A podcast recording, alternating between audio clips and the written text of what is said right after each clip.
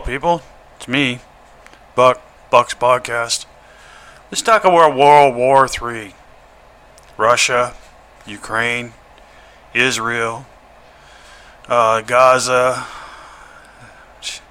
There's so many uh, countries involved right now. And Russia has stated that if uh, Ukraine does join NATO, it more likely we will have a nuclear war because that's the only way that Russia will actually be able to defend itself by total annihilation. So, saying that, hope it never comes, but if it does, please, uh, medical supplies, make sure you have medical supplies. Make sure you have stocked up foods. Uh, mostly canned stuff because, uh, you know, it'll save, right? Um, if you got a place to hide, I don't know where you're going to hide, but only a place I can know would be further underground or outer space. We know the outer space is probably out of the question, but, you know, underground you know damn well that politicians have places they can go to underground bunkers on islands and stuff like that. You know damn well they do, but what do they care, right? They're the ones that's causing this crap by pushing this war. Um, radio, you're gonna need a radio, whether it be uh, a CB radio or a ham radio or just a regular uh, radio to listen to. Make sure you have stocked up on batteries. Uh, whatever you can find, whatever you think you're going to need.